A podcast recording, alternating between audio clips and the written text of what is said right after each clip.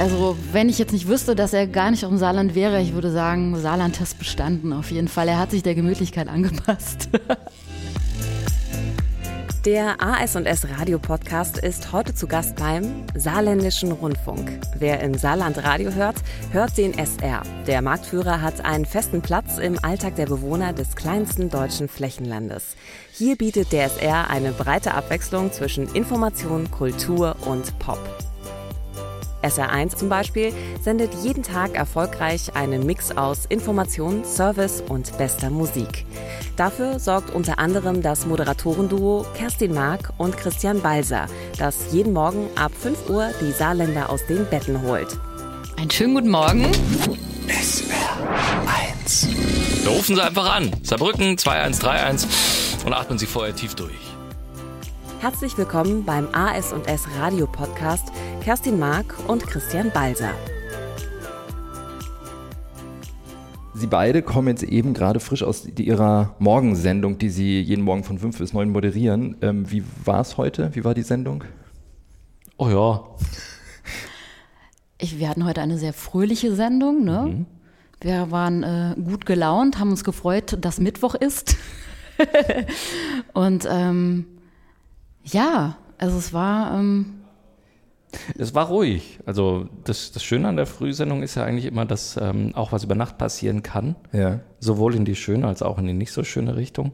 Aber wir haben das gemacht, was, was wir geplant haben, also was wir uns überlegt hatten. Und äh, von daher war es ein ruhiger Morgen, aber ein schöner Morgen. genau, das sind so die entspanntesten Morgen für uns dann eigentlich. Ne? Ist man dann trotzdem danach auch ein bisschen geschafft oder ist, wie ist das so? Ich meine, das sind vier Stunden, das ist ja schon harte Arbeit, ne? Oder wie, wie geht es einem danach? Also danach ist es schon so, dass man gerne mal in ein kleines Loch fällt. Ne? Wir haben dann so eine halbe Stunde Pause etwa danach, gehen dann in die Kantine, erstmal was frühstücken, haben dann eine Sitzung direkt im Anschluss. Und da merken wir dann schon, wenn man da in der Sitzung sitzt ne, und äh, erzählt dann, was so war morgens, dass man dann öfter mal ein bisschen ah, mit den Gedanken abschweift und äh, dann schon mal so ein kleines Konzentrationsloch fällt. Also das schon, weil man ist ja wirklich vier Stunden auf 180 und ständig mit den Gedanken halt wirklich bei der Sache und kann eigentlich nie abschweifen. Das macht man dann danach. Ähm, erzählen Sie mal, wie, wie läuft denn so ein Arbeitstag ab? Also Sie haben es gerade schon gesagt, danach gibt es eine Konferenz, aber fangen Sie mal vorne an. W- Wann stehen Sie auf zum Beispiel? Also ich stehe um drei auf und das erste ist dann auch wirklich äh, Handy angucken. Steht die Welt noch und ist irgendwas passiert, äh, wo man sagt, äh, da kann man sich schon mal drüber Gedanken machen. Und äh, 4.30 Uhr sind wir dann hier und können dann auch gucken, was hat sich noch verändert. Äh, Gibt es zum Beispiel schon erste Reaktionen? Keine Ahnung. Jetzt schlimme Beispiele natürlich sind dann, äh, wenn über Nacht was passiert, was sich keiner wünscht. Ähm, dann muss man halt anfangen umzuschmeißen. Im Normalfall guckt man, äh, was haben die Kollegen vorbereitet. Es sind ja nicht nur wir die Frühsendung, sondern ein ganzes Team von Kollegen, die den Tag über eben auch da sind und äh, vorbereiten. Da kommen, werden manchmal auch Sachen nach Redaktionsschluss fertig von, von unseren äh, Kollegen, von den Reportern. Und das hört man sich dann an, guckt, muss man noch ein bisschen was anpassen und dann geht es eigentlich auch schon los. Auch während der Sendung. Also das ist ja so ein verbreitetes Vorurteil. Was machen Radiomoderatoren? Die hören Musik den ganzen Tag. Erst Äh, ein bisschen was. Diese wenn ein Lied 3,30, läuft. genau, diese 3,30, die ein Song normalerweise dauert, äh, sind wir eigentlich hinter den Kulissen immer machen. Genau. Das heißt aber, äh, es sind auch Kollegen von Ihnen auch am Tag davor schon, haben, Sie, haben die auch die, die kommende Morgensendung im Kopf und, und bereiten das dann auch vor. Und ähm, das heißt, so eine Sendung läuft dann voll mit Themen einfach den ganzen Tag über. Genau, also wir haben das vorher in der Sitzung dann besprochen, welche Themen wir machen werden am nächsten Tag. Immer unter der Voraussetzung, es kommt nichts äh, Aktuelles jetzt natürlich rein.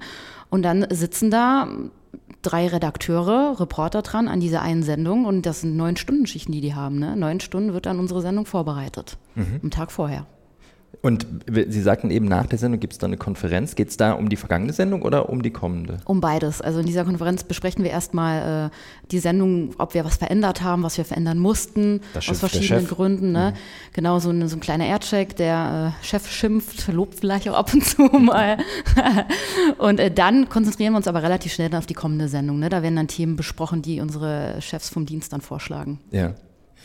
Okay, und wenn man dann um drei aufstehen muss, wann geht man ins Bett? Dass man einigermaßen ausge kann man überhaupt von Ausgeschlafenheit reden, wenn man um drei Uhr aufsteht? Ja, also ich glaube, man ändert ja sein Leben schon ein bisschen. Ne?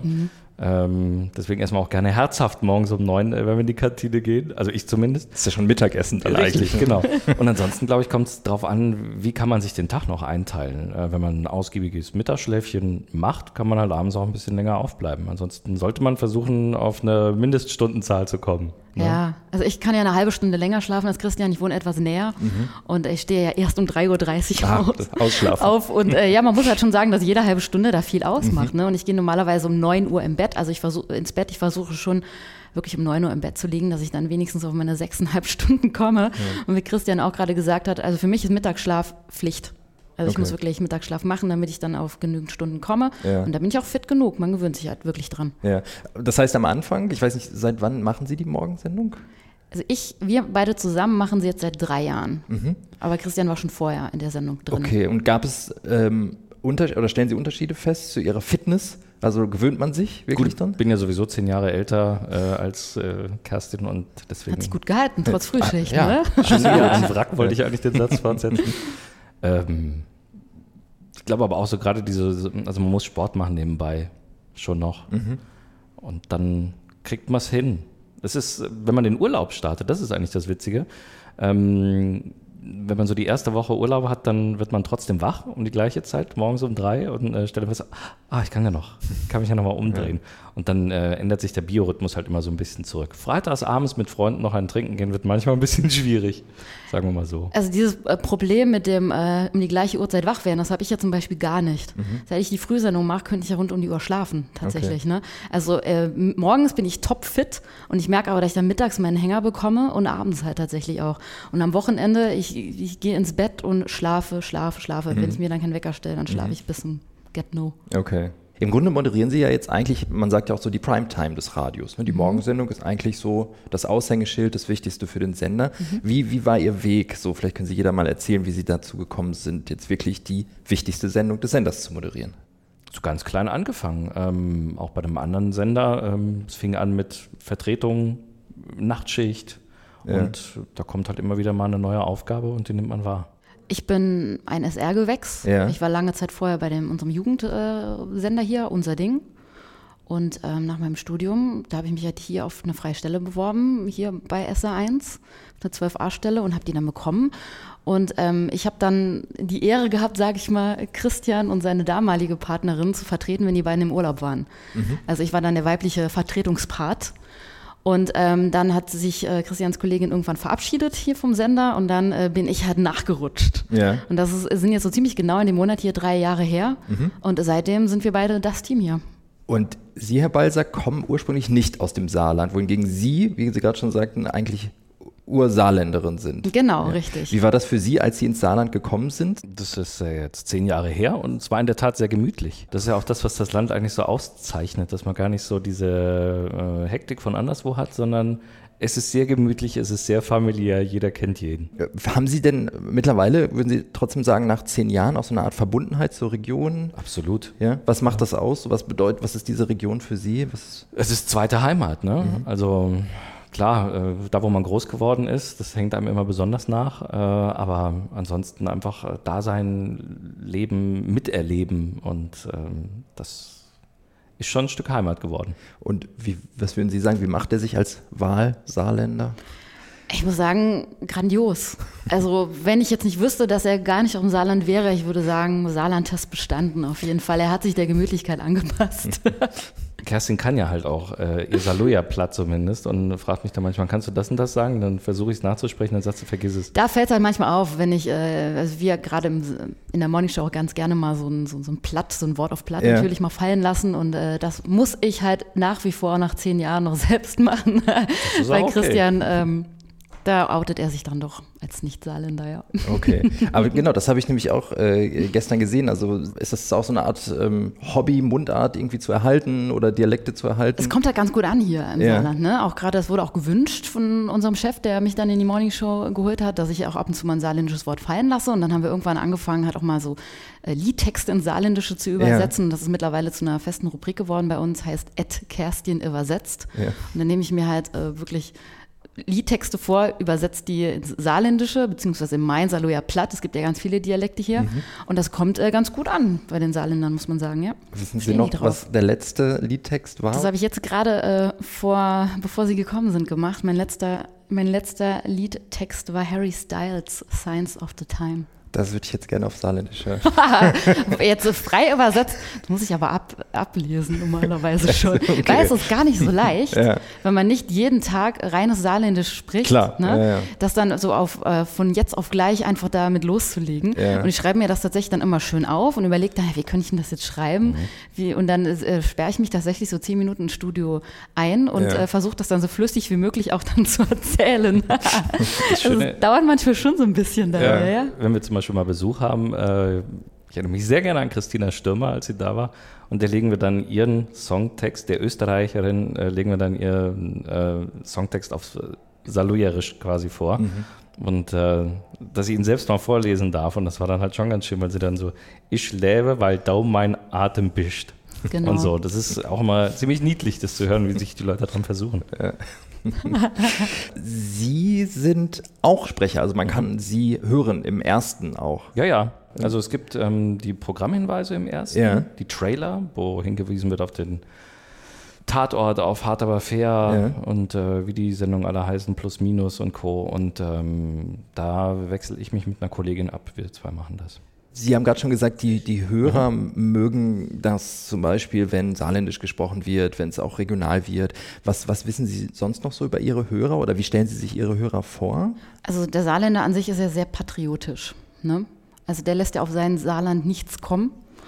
Und ähm, damit können wir halt unglaublich gut spielen. Mhm. Ja, dass wir halt wirklich, dadurch, dass das Land so klein ist und äh, wir hier, haben wir hier halt wirklich den totalen Überblick über die Dörfer, über die Städte hier, können, sind schnell vor Ort, können direkt vor Ort sein und können auch nah an den Hörern dran sein. Deswegen kriegen wir halt unglaublich viel von den Hörern mit und ähm, können uns dem halt auch einfach anpassen. Ne? Und das ist, glaube ich, echt so ein großer Vorteil, den wir wirklich haben, dass, äh, die dass wir es ich denke, mittlerweile geschafft haben, für die Saarländer halt echt so ähm, Freunde mhm. im Radio mhm. zu sein. Und da haben wir, ist glaube ich bedeutend leichter als äh, Radiosender zum Beispiel in NRW, ne, die halt ein riesen Einzugsgebiet haben. Ja. Und hier können wir schon sagen, es klingt jetzt vielleicht komisch, aber dass man echt befreundet ist mit den Hörern, ne? mhm. ne? weil, weil man sich einfach irgendwie das, man hat das Gefühl, man wird schnell miteinander warm und lernt sich halt einfach schnell kennen. Ja, und erkennt man sie? Ich meine, Radiomonotoren haben es ja schwer, erkannt zu werden auf der Straße, aber irgendwie an der Stimme oder haben Sie da schon mal so Erlebnisse gehabt? Hm. Nee, das glaube ich so nicht. Oder ist mir zumindest jetzt noch nicht passiert. Mhm. Über einen Namen funktioniert es mal. Also wenn ah, ja. ich in der Apotheke mir äh, hier ein Big Medi Night gekauft habe und damit Karte bezahlt, dann sagt sie aber, äh, nehmen Sie es früh, sonst werden Sie morgen früh nicht wach. okay. Aber ansonsten. Ja. Ist lustig, weil mir passiert es eigentlich relativ oft. Mhm. Ne, dass ich durch Salui, Salui ist halt sehr prominent bei uns in der Sendung vertreten, weil ich einfach in Saarlouis wohne mhm. und äh, öfter halt auch davon erzähle da, ne? Aber das geht mir halt auch schon öfter mal so, dass äh, ich in Saarlouis unterwegs bin und dann angesprochen werde. Liegt aber auch vielleicht daran, dass wir halt auch Werbung für unsere Sendung im SR-Fernsehen machen, also so Werbespots okay. drehen mhm. und dass die Leute uns halt dann schon so im Kopf in etwa haben. Mhm. Und das ist halt auch wieder, was ich eben gesagt habe, der Vorteil von so einem kleinen Land, dass halt einfach äh, man dadurch halt alleine schon schneller erkannt wird. Ne? Und wie du dann halt auch gesagt hast, durch, wenn man mit EC-Karte bezahlt oder so, der Name mhm. fällt halt dann schon gerne mal auf. Und ist das dann eher so auch so zurückhaltend oder durchaus auch schon mal. Schon die Momente, wo du äh, über die Straße zugerufen bekommst, mach mal gutes Wetter fürs Wochenende? Ja. das, das kommt schon mal vor. Oder ja. was hast du denn da morgen schon wieder erzählt? Was wird denn das hier wieder für ein Wetter? Okay. Sowas kommt schon mal vor. Ne? Ach, man gibt ihnen auch die Schuld am schlechten Wetter. Ja, ja, immer. ähm, wie ist das denn bei, bei einer Doppelmoderation? Warum entscheidet sich ein Sender, eine Doppelmoderation zu machen? Weil man könnte ja auch sagen, gut, ein Moderator, eine Moderatorin reicht, aber es, geht es da um Dynamik oder um, um einfach zwei Köpfe, die, die mitdenken bei der Moderation? Oder was würden Sie sagen, sind die Stärken einer Doppelmoderation? Verschiedene Meinungen. Mhm. Und das hat man natürlich sofort, wenn äh, Mann und Frau am Tisch sitzen. Ähm, und bei diversen Themen kann man damit spielen, weil es einfach verschiedene Auffassungen sind. Auch der Unterhaltungsaspekt, ne? Ja. Also jetzt kann sich aufziehen, necken. Also oftmals, wenn man Leute fragt, was, was ist hängen geblieben heute Morgen bei dir, dann war es das, wo sich Kerstin wieder äh, über meine Größe lustig gemacht hat oder irgendwie sowas, keine Ahnung. Also da gibt es äh, genug Möglichkeiten. Der andere Aspekt ist natürlich, dass man sich ein bisschen spezialisieren kann. Ich mache jetzt zum Beispiel ähm, eher die Hard News, also wenn was passiert, sei es politisch mhm. äh, im Ausland etc. oder es ist halt äh, brisant einfach. Ähm, und Kerstin ist mehr so der unterhaltendere, also was die unterhaltenderen Themen angeht. Mhm. Ja, wie ist das, wenn Sie Interviews führen zum Beispiel? Wird, teilen Sie sich das vorher auch auf oder macht das dann einer von Ihnen oder überlegen Sie, wer welche Fragen stellt? Es kommt immer so ein bisschen auf ähm, tatsächlich die Kategorie an, ne? wo das Interview jetzt geführt wird. Ob das jetzt ein Unterhaltungsinterview ist, ein unterhaltendes zum Beispiel mit einem Künstler, mhm. dann äh, habe ich die Hosen an, sage ich einfach mal, ne? und führe hauptsächlich durchs Gespräch, aber Christian soll sich trotzdem beteiligen und auch Einwürfe machen. Und genauso ist es aber auch umgekehrt ähm, bei diesen sogenannten I-Themen, wie wir sie nennen, die harten Informationsthemen, da ist Christian dann derjenige, der die Interviews dann hauptsächlich führt. Ja, mal so rein handwerklich gefragt, was muss man beachten, wenn man bei einer Doppelmoderation, inwieweit ist das, ist das anders? Ähm, gibt es sowas wie Handzeichen zum Beispiel während der Sendung oder dass sie irgendeine Form von Kommunikation haben? Ach, die brauchen Kerstin und ich gar nicht. Mit den Augenkontakt, Augen, genau. genau. Reicht. nee, wir haben tatsächlich so eine, so, so, so eine kleine Geheimsprache mittlerweile schon entwickelt. Ne? Wenn da plötzlich zum Beispiel während einer Moderation ein aktueller Verkehrshinweis reinkommt, ne? da haben wir Handzeichen entwickelt, damit, äh, wenn ich es zuerst sehe, Christian Bescheid Zeit weiß, ah, okay, jetzt muss direkt der Verkehr kommen oder umgekehrt. Also wir haben schon Handzeichen, ne, die wir haben oder viel mit Kopfbewegung und so, aber das muss funktionieren, weil sonst äh, kommt es halt zu Löchern, zu Stille, sagt der eine jetzt oder sagt der andere was und äh, es kommt halt auch gerne dazu, dass man sich halt gegenseitig ins Wort fällt. Ne? Und das muss man natürlich vermeiden, weil das ist unangenehm zu hören. Und das machen Sie auch, indem Sie sich anmelden, dass Sie etwas sagen möchten? Kann sein, dass man dann sagt, so, ah, der Interviewpartner erzählt was und man, ah, ja, ich. Ja. Dann auch noch irgendwie. Ähm, da nochmal eine Nachfrage oder sowas. Genau. Mhm. Was würden Sie sagen, ist so ein Highlight in Ihrer, in den zurückliegenden Jahren?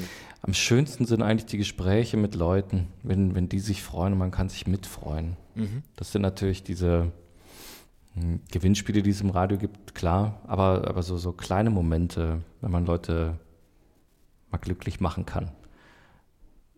Wie, Wenn Sie jetzt speziell nach der Morningshow fragen. Ja. Halt, ne? Wie wichtig ist denn das mit der, mit der Einbeziehung der Hörer? Also Sie sagten schon, Sie kennen Ihre Hörer gut und, und Sie haben auch ein sehr intimes Verhältnis oder nahes Verhältnis zu Ihren Hörern. Ähm, spielt da auch eine Rolle, dass man Hörer in die Sendung mit einbezieht? Mhm. Dass, es, dass es nicht nur ein rein, ja, in ein, dass nicht nur in eine Richtung kommuniziert wird, sondern in beide? Und in, in welcher Form findet das statt? Also wir stehen eigentlich ständig in Kontakt mit unseren Hörern. Wir haben im Studio, also wir, man hat in erster Linie mal mehrere Möglichkeiten, uns zu erreichen. Ne, ob das jetzt über die App ist, Mail in Studio und halt auch einen WhatsApp-Rechner, den wir haben. Und gerade WhatsApp funktioniert unglaublich gut, weil das einfach auch schnell ist. Die Leute hören etwas, geben ihr Kommentar dazu ab und den Kommentar im besten Fall dann als Sprachnachricht bauen wir dann so schnell wie möglich auch in die Sendung ein. Mhm. Und das ist für uns total wichtig und da freuen wir uns, weil wir merken nämlich dann, wenn einer mal damit anfängt, dann geht's halt äh, wie so, geht's halt richtig wie so ein Dominoeffekt dann weiter. Ne? Ja. Ja. Die Leute freuen sich auch, weil es so unmittelbar ist. Also ja. wir haben heute Morgen über Fitness-Tracker gesprochen. Während der Beitrag dazu noch lief, schickt jemand, äh, ich zeige meinem Fitness-Tracker, wer die Hosen anhat, wenn ich mein Nutella-Glas leer äh, löffele. Und ähm, wenn man das dann direkt schon bringen kann, also dieses Unmittelbare, einfach sofort erreichbar oder in die Show reinkommen zu können, das äh, ist schon viel wert. Mhm. Freut die Leute. Mhm. Sie arbeiten jetzt hier fürs öffentlich-rechtliche Radio. Ich weiß nicht, inwieweit Sie da selber auch Erfahrung gemacht haben, aber gibt es einen Unterschied oder gäbe es einen Unterschied zu einer Morningshow bei einem privaten Radiosender? Können Sie da was zu sagen? Oder macht das irgendwie einen Unterschied, dass es eben öffentlich-rechtlich ist? Also ich finde, der ist eklatant, der Unterschied, weil ähm, die Möglichkeiten bei den öffentlich-rechtlichen ganz anders sind. Ähm, das ist jetzt natürlich auch mein persönliches Steckenpferd ein bisschen, äh, was diese Informationsschiene auch angeht. Das riesige Korrespondentennetz, äh, was man da machen kann. Sei es jetzt, also wir hatten ja leider in den letzten Jahren genug Sachen, die über Nacht passiert sind, sei das jetzt ähm, der Anschlag von Nizza, ähm, dass man da wirklich schnell reagieren kann und die Leute haben ein Bedürfnis, informiert zu werden, dann bei solchen Sachen, ähm, wo man sich so unsicher ist in den Zeiten, dann will man was haben, muss aber gleichzeitig auch nicht anfangen zu spekulieren oder irgendwie sowas, sondern hat fundierte Leute da vor Ort zu sitzen. Und ähm, damit lässt sich nicht unbedingt immer Quote machen. Aber das ist halt eben auch das Schöne, dass wir darauf nicht so sehr schielen müssen, wie jetzt zum Beispiel ein ähm, Privatradio. Die gucken müssen, die dann auf der einen Seite einen mega riesen Gewinn raushauen können ähm, und ihre Aktionen am laufenden Band thematisieren müssen ähm, und dadurch auf sowas eher verzichten und das in den Nachrichten landen lassen. Wir sind personell auch anders aufgestellt, aber das ist einfach gut so und das muss auch so bleiben. Mhm. Und was äh, hat es so mit dem mit den Entscheidungswegen? Also dieses Klischee ist ja, Sie müssen beim öffentlich-rechtlichen Radio für, für alles erstmal ein Formular ausfüllen und dann geht das so seine Wege. Stellen Sie da einen Unterschied fest, dass, dass es beim Privaten schneller ging, einzelne Dinge umzusetzen? Oder ist das auch nur ein Klischee? Also für uns beide können wir sagen, wir kriegen ein sehr hohes Vertrauen entgegengebracht, wenn wir die Sendung umschmeißen. Mhm. Also wenn wir sagen, das interessiert die Leute heute Morgen nicht, das nehmen wir raus, wir nehmen was anderes rein und machen das, dann machen wir es einfach. Wenn wir es im Nachhinein begründen können, ist alles gut. Mhm. Äh, wenn nicht, dann muss man nochmal drüber reden, aber das passiert eigentlich nicht. Ähm, Dass man jetzt für alles fragen muss, kann ich jetzt aber auch nicht sagen, ne? Nicht jetzt im das Unmittelbaren, was hier für ähm, das Programm zu tun hat. Klar holt man sich gerne, wenn Sachen planbar sein müssen mhm. und oder zu planen sind, dann fragt man natürlich einen Chef, klar. Ja. Wir kennen natürlich auch die Grenzen. Wir wissen natürlich auch, dass man gerade beim Öffentlich-Rechtlichen nicht übers Ziel hinausschießen darf, ne? Mhm. Was man vielleicht mal im Privaten schneller machen kann, ne? Aber da wissen wir ja schon, dass man, äh, dass wir hier da schon an verschiedene Ethiken und so uns oder an, und uns an verschiedene Ethiken halten müssen. Mhm. Gibt es bei den Privaten aber auch gibt's bei den Privaten aber auch genug Gemeinschafter, äh, Vereinigungen und äh, Aufsichten, die da gerne mal Wörtchen mitreden. Also. Ich stelle mir das vor, ich moderiere jeden Morgen vier Stunden. Dann ist ja je, nicht jedes Wort, was ich sage, auch abgewegt. Man, es rutscht ja auch mal was raus. Man sagt mal irgendwas, was man vielleicht hinterher denkt, ja, hätte ich vielleicht doch jetzt nicht so unbedingt so sagen müssen. Ich meine, aber das, das passiert doch, oder? Also wie, wie stehen Sie dazu oder beziehungsweise wie sind da auch so Rückmeldungen vom Sender oder ich könnte mir vorstellen, dass man da manchmal dann auch die Rückendeckung braucht vom Sender, weil man wieder vielleicht was gesagt hat, was man also plötzlich zum Intendanten gerufen wird, ne? Das hatten wir auch schon, so ja. ist es nicht. Ne? Kam schon mal vor. Ja. Also man muss sich schon unter Kontrolle haben, ne? Also stimmt, es passieren schon mal so Dinge, dass einem spontan dann was rausrutscht und man danach denkt, oh, hoffentlich hat das jetzt keiner gehört. Aber diese Freiheit ähm, muss man ja auch haben bei einer, bei einer vierstündigen Die haben wir auch, oder? die haben wir auch. Nur da ist es halt wirklich wichtig, dass wir halt da nicht keine Grenze überschreiten, ne? Und man, man spricht ja so im Privatleben, spricht man ja schon mal manchmal äh, Dinge aus, die würde man nie on air sagen, mhm. ne? Weil man, wenn das jetzt einer hört, würde es komplett einen falschen Hals kriegen. Und da müssen wir uns natürlich schon unter Kontrolle haben. Aber klar, es passieren auch schon mal Dinge, die können dann schon mal ein bisschen peinlicher werden. Klar. Es werden auch Sachen mal falsch verstanden, wo man yeah. gar nicht denkt, dass das jetzt irgendwie was auslösen könnte. Mhm. Ja. ja, kommt vor. Ja komme ich schon zu meiner letzten Frage. Was glauben Sie denn, wie Ihre Arbeit als Morningshow-Moderatorin, und wir gehen mal davon aus, dass Sie das in 20 Jahren noch machen, äh, aussieht? Genauso wie heute? Anders? Wenn ja, anders? Wie? Was wird sich verändern? Haben Sie da eine Idee? Also Radio ist ja ein Medium, das sich weiterentwickeln muss ständig. Ne? Nur dadurch können wir überleben, indem wir uns weiterentwickeln. Und äh, ich glaube, das ist halt einfach wichtig, dass es jeder von uns weiß, dass wir nie, weil wir jetzt gerade eine gute Phase haben und gut sind, dass es immer so bleiben wird. Also wir müssen einfach, ich habe immer so einen, so, einen, so einen Spruch, ich weiß nicht, irgendein Philosoph hat ja mal gesagt, wenn nicht mit der Zeit geht, geht mit der Zeit. Mhm. ne, dass man sich immer weiterentwickelt, weiter schult, egal wie alt man wird, dass man die Weisheit nie gefressen hat, auch nicht beim Radio. Und ich glaube, nur dann kann man auch als Moderator überleben tatsächlich. Und ansonsten denke ich mir, dass wir hier bei SR1 irgendwann auch hier Visual Radio ansteuern werden. Das wissen wir auch schon in ein paar Jahren. Also, dass man uns richtig beim Moderieren zugucken kann über Internet, nicht nur jetzt durch Webcam, die einzelne Fotos macht, sondern ähm, was auch unsere Jugendwelle unten schon macht, dass die Leute praktisch uns wie beim Fernsehen zugucken können, wie wir moderieren. Und ich denke, dass man sich dann morgens halt ein bisschen schicker machen muss in ein paar mhm. Jahren. Aber das, das, das lineare, moderierte Radio, das sehen Sie ja noch in 20 Jahren. Absolut. Ja die Musik ist austauschbar, mhm. ne? aber ich glaube, der Einschaltgrund ist halt eben auch, kriege ich das geliefert, was ich will. Das ist zum einen mal eine gute Laune am Morgen, zu zeigen, dass die Welt noch steht, ähm, aber halt eben auch ähm, Freundschaft, sage ich jetzt mal. Also da sind einfach welche, die, äh, denen höre ich gern zu. Und ähm, da muss man einfach einzigartig bleiben. Also dass einem die Leute gern zuhören. Und das, was sich halt eben verändert hat, jetzt gerade in den letzten zehn Jahren, war die Erreichbarkeit. Also bei meinen letzten zehn Jahren, dass da eben noch Facebook dazukommt, dass da noch WhatsApp dazukommt. Wer weiß, was da noch alles kommt, gell? aber dieses äh, sich einmischen können, bei einem Podcast beispielsweise, der ist aufgezeichnet, der ist fertig. Mhm. Der liegt dann einfach so auf einer Festplatte in der Cloud, keine Ahnung. Und ähm, das Radio ist, ist der Moment. Das passiert jetzt. Ja.